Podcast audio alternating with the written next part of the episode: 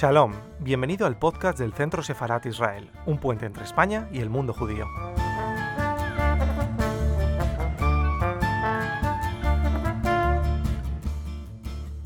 Buenas tardes, de nuevo en el canal de YouTube del Centro Sefarat Israel, esta institución del Ministerio de Exteriores, Comunidad de Madrid y Ayuntamiento de Madrid.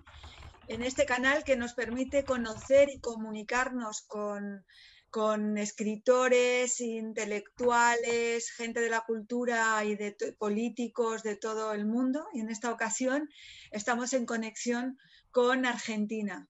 Eh, buenas tardes a vosotros dos, a Gabriela Alfi y a Carlos Silveira. Muchísimas gracias por estar con nosotros. Eh, ambos eh, son escritores, docentes. En el caso de, Carlos, que va a presentar el libro de Gabriela, es profesor y escritor. Eh, especialista sobre todo en literatura infantil. Y Gabriela Alfi está, es también escritora, docente, ha hecho una labor importante en temas de educación y en libros que tienen que ver con la infancia. Pero en esta ocasión nos va a presentar una novela que se puede encontrar, eh, podemos encontrar el primer capítulo a quien tenga interés en leerlo antes de comprarlo en Amazon, que es donde se puede adquirir. Eh, lo podemos encontrar en su página, que es www.gabrielaalfi.com. Y en esta ocasión Gabriela nos va a presentar su novela que se llama Prisionera, que es una novela que trata sobre todo en especial de la búsqueda de la identidad, de la búsqueda de la identidad y de la reconstrucción de uno mismo a través de la ruptura que tiene que ver con, la, con el matrimonio, con todo lo que supone una convivencia triste y dolorosa y la reconstrucción a través de, de, la vuelta a la familia y la búsqueda dentro de esa comunidad y de colectividad judeo-sefardí que a pesar de la distancia que entre Madrid, Argentina, Turquía, eh, Nueva York o, Jerusalén, eh, esa colectividad de, raíces en el judeo español y la memoria sefardí hace que todo esto nos resulte muy cercano. Por lo tanto, Gabriela, Alfi, muchísimas gracias por presentar esta novela, eh, Prisioneras, con nosotros. Es una novela que sí que nos toca muy de cerca por esa identidad sefardí y el judeo español. Muchísimas gracias y adelante. Bueno, hola a todos. Muchas gracias. Sí, adelante, Gaby.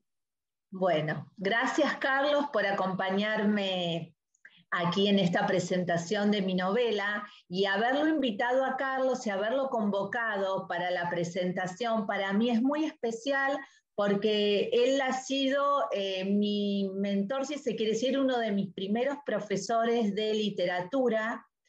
Yo escribo y publico hace muchos años, amo la ficción y cuando eh, empecé en este proceso de escribir, eh, lo busqué a Carlos como reconocido escritor, profesor y editor, y fue con él que descubrí eh, esto que podía escribir de ficción eh, desde, desde mi propia historia. Aunque no es una biografía, el disparador fue pensar en mi propia historia, una historia ligada a la colectividad judía, sefaradí, y a partir de ahí empezar a generar una novela que se fue construyendo.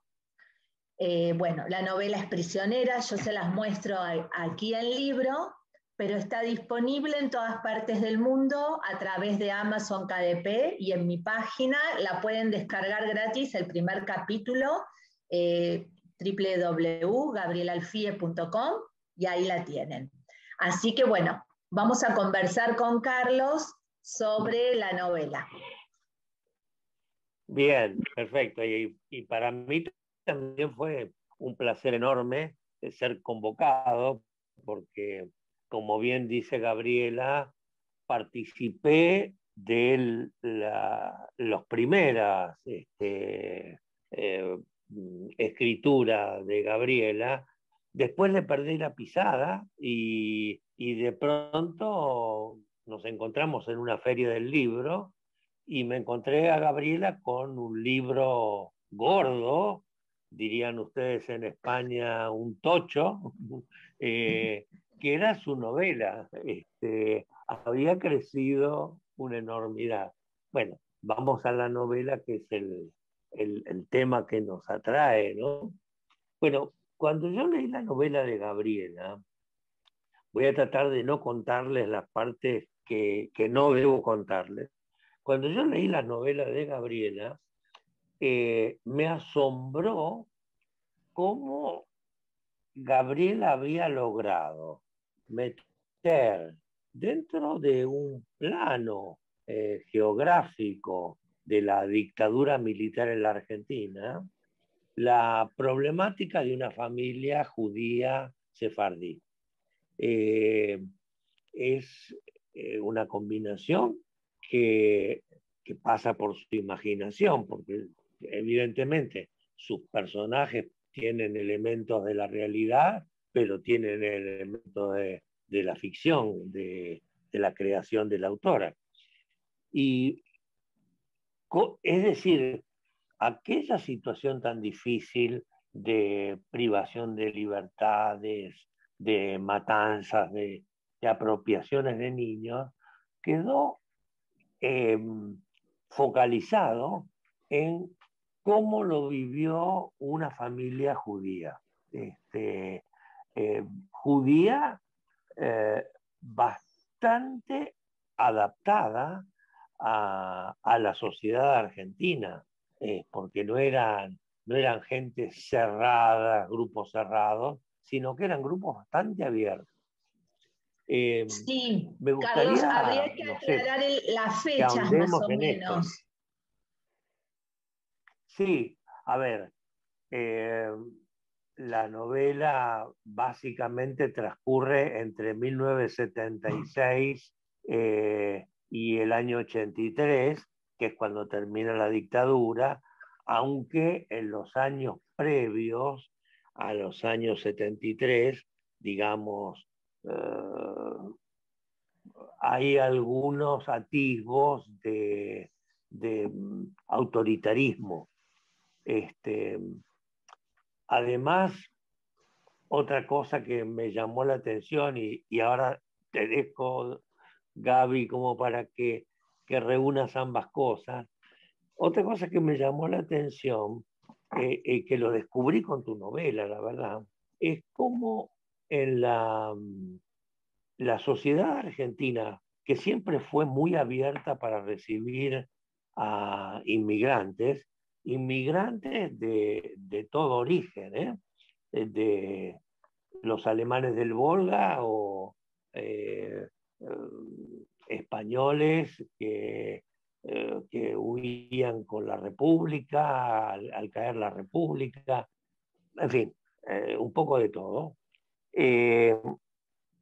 Como en ese contexto de país generoso que abre los brazos para la inmigración,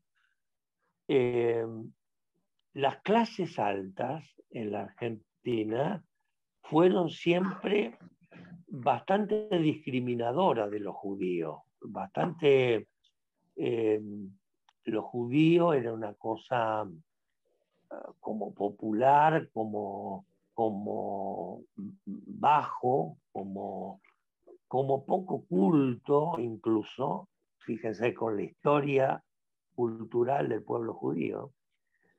Eh, y, y, acá aparece esto, estos mismos prejuicios con respecto a los judíos.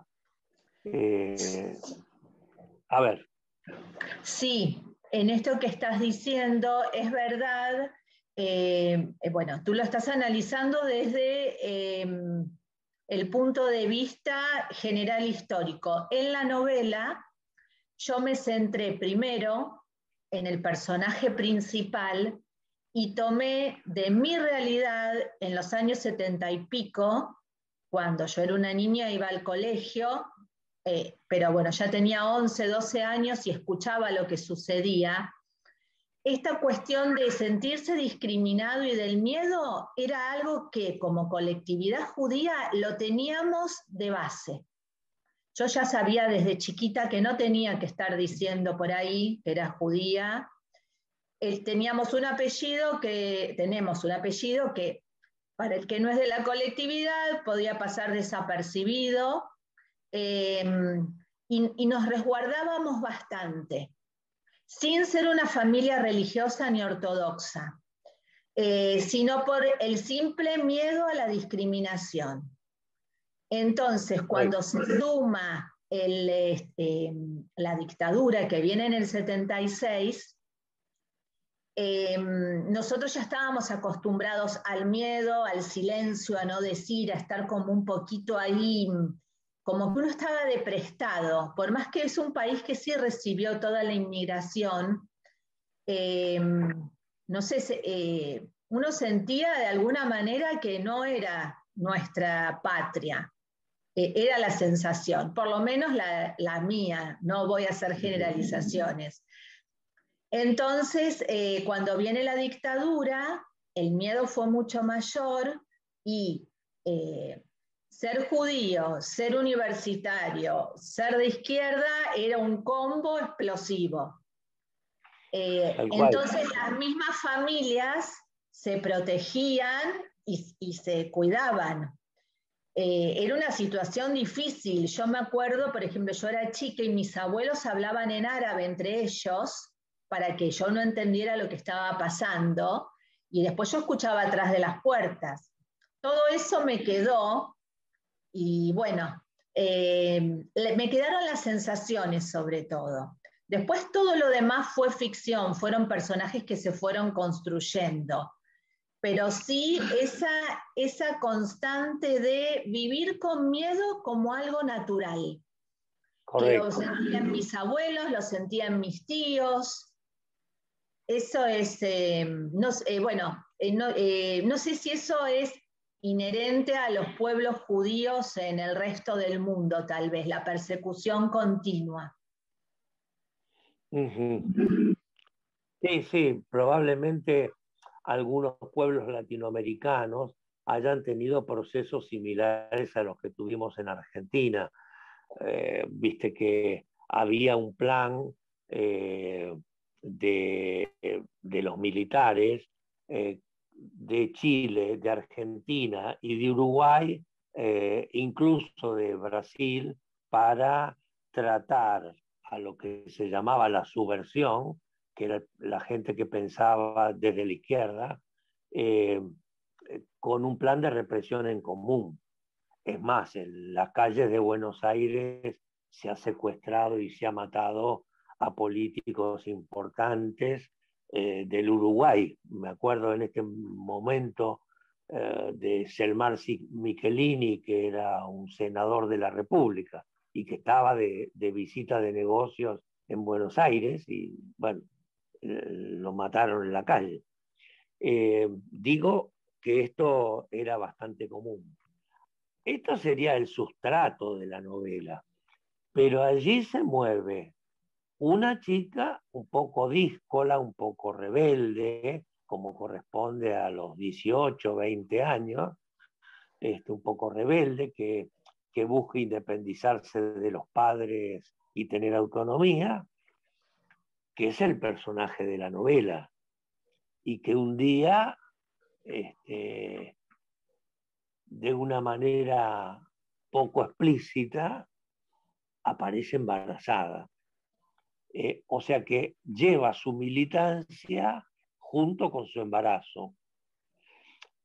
Para mí, en la novela, esto significaba una doble esperanza el militante tiene esperanza de cambiar el mundo y llevar un, hijo en el vientre es la esperanza de la nueva vida este, también. Eh, y bueno, las peripecias le suceden a esta, a esta muchacha que tiene su hijo, que puede, puede tener un parto, y que es una hija, una niña, eh, que será la protagonista, que será la prisionera en el fondo. Sí, ella es eh, prisionera de todo lo no dicho, del silencio, em, esos secretos que, nunca se pueden llegar a decir porque son tremendamente dolorosos. Eh, y, dejan en una situación que, tampoco se, es fácil resolver. Eh, esta cuestión de los sentimientos ambivalentes y encontrados atraviesan toda la novela, porque a su vez, eh, con los padres con los que ella se cría, había un vínculo profundo con su padre. Entonces los sentimientos ambivalentes son tremendos. Por otro lado, eh, hacer esta novela, primero esta novela fue un cuento. Eso sí lo, lo debes recordar porque cuando estaba trabajando contigo trabajaba en cuentos. La novela era un cuento, para un cuento era demasiado largo, sucedían un montón de cosas.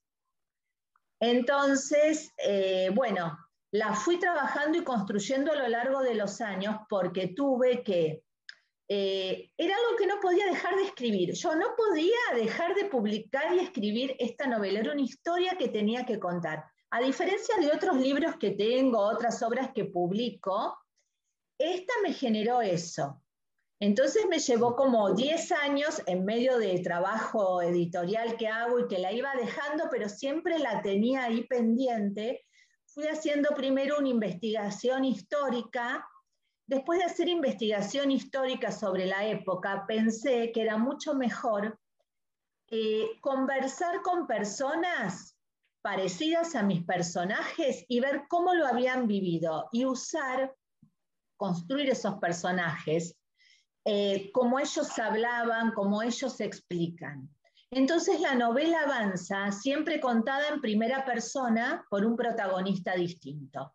Primero es eh, la protagonista, eh, Laila, la que habla. Después habla un ex, militante peronista, Después, eh, cada personaje va contando la historia desde su punto de vista, pero a su vez avanzando. Eh, esto me llevó a hacer un montón de entrevistas y recuerdo que en la época que hacía entrevistas yo necesitaba saber detalles. Yo para escribir ficción necesito saber qué hacen mis personajes, lo mínimo, qué comían. Eh, bueno, uno de los personajes que, que andaba armado, yo quería saber cómo era la ametralladora, cómo amenazaban, necesitaba ver cómo era el proceso de tortura, em, necesitaba lo mínimo. Bueno, y en estas charlas empecé a conocer y hablar con un montón de gente que también me costaba explicarles que no era que estaba escribiendo una crónica sobre sus vidas, porque por ahí entienden eso y se entusiasmaban un montón contándome, sino que yo quería que escribir la parte histórica desde lo vivencial del personaje, no desde un libro de historia.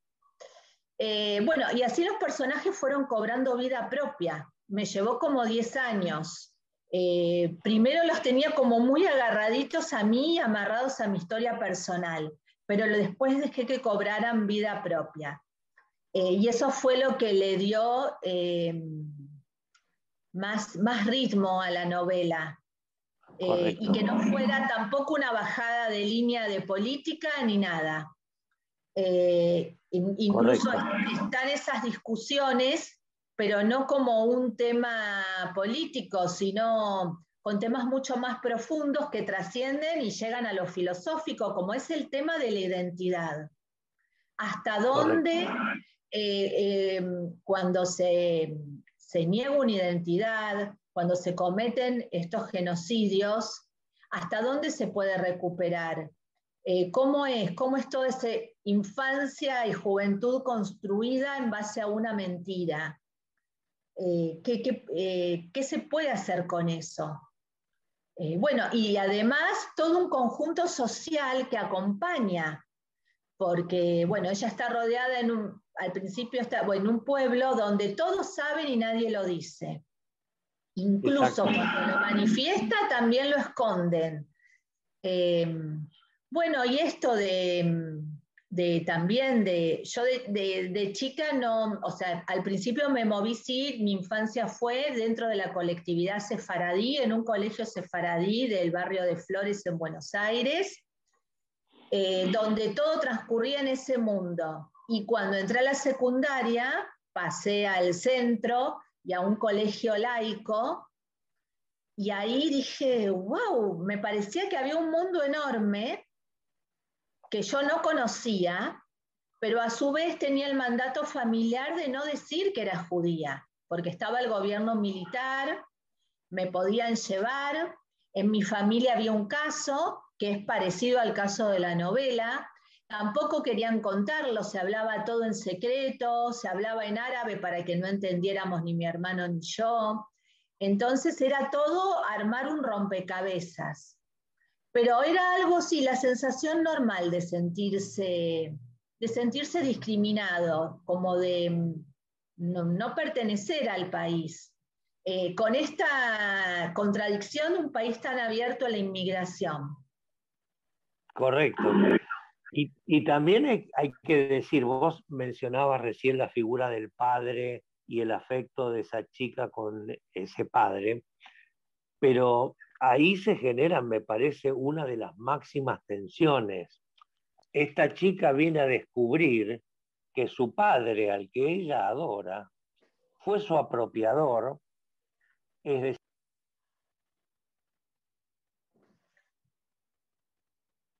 Ahí que viene, Ahí está. Este, y también viene a descubrir que ese padre eh, eh, falsificó su documentación, su identidad, eh, falsificó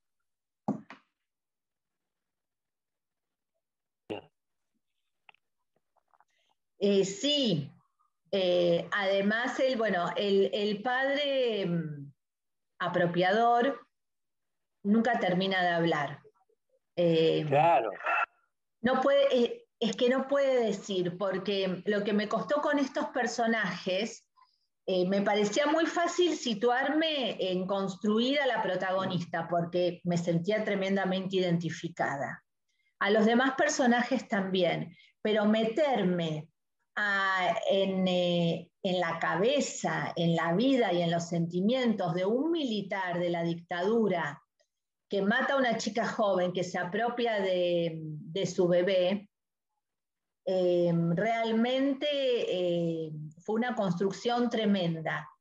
Eso me llevó eh, de una manera como si, no sé si lo actuara, pero de pensar que uno cuando escribe puede ser la persona más buena y también el peor de los genocidas. Claro, correcto.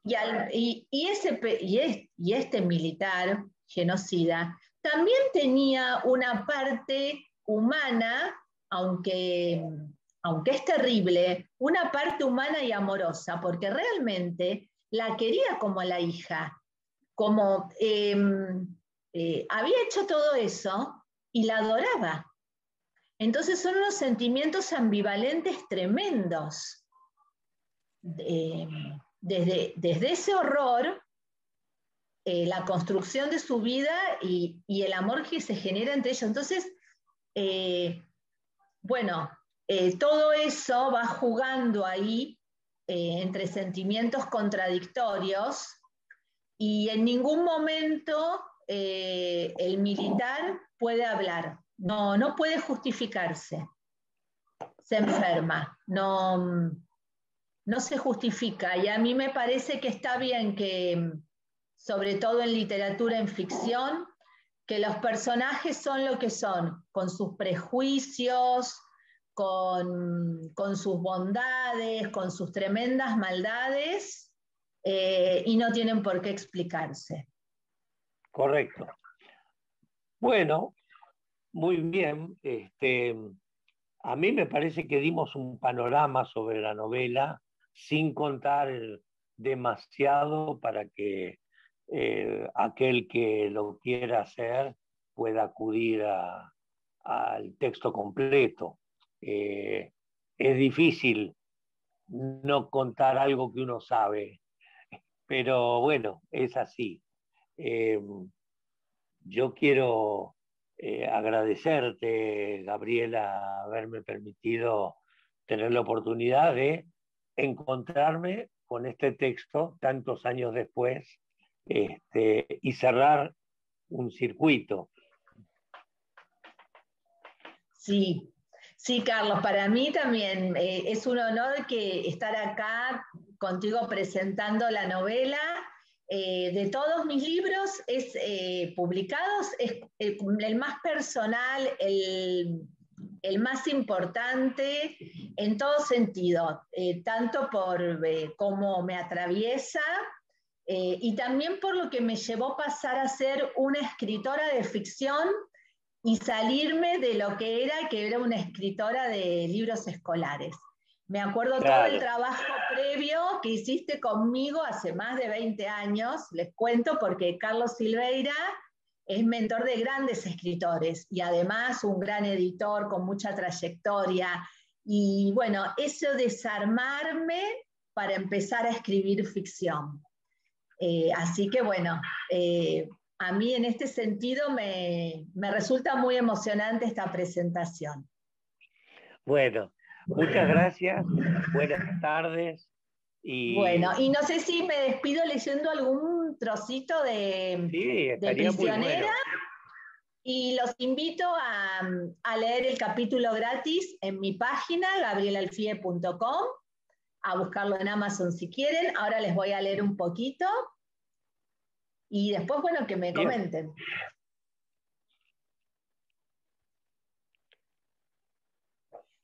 Mientras el encargado del bar se acercaba para atender a los pasajeros y descargar los equipajes, yo intentaba contenerme. Ahora tenía la oportunidad de disfrutar a mi verdadera familia, sin mentir y sin engañar a papá. Tal vez enfermó para darme tiempo, pensé. Mira, exclamé, mostrándole a Raquel la cadenita con la estrella de David que llevaba en el cuello. Ella sonrió y me miró a los ojos. Había alivio en su mirada, como si dijera, entonces ya no lo ocultás.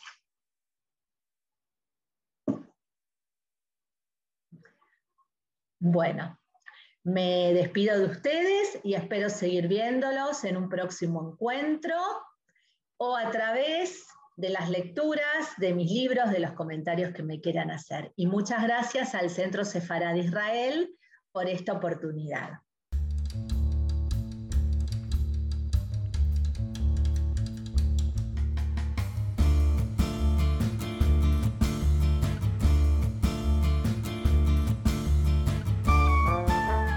Gracias por escucharnos. Recuerda que también nos puedes seguir a través de Instagram, Facebook y Twitter con el usuario arroba Centro Sefarat Israel o si lo prefieres en nuestra página web www.sefarat-israel.es.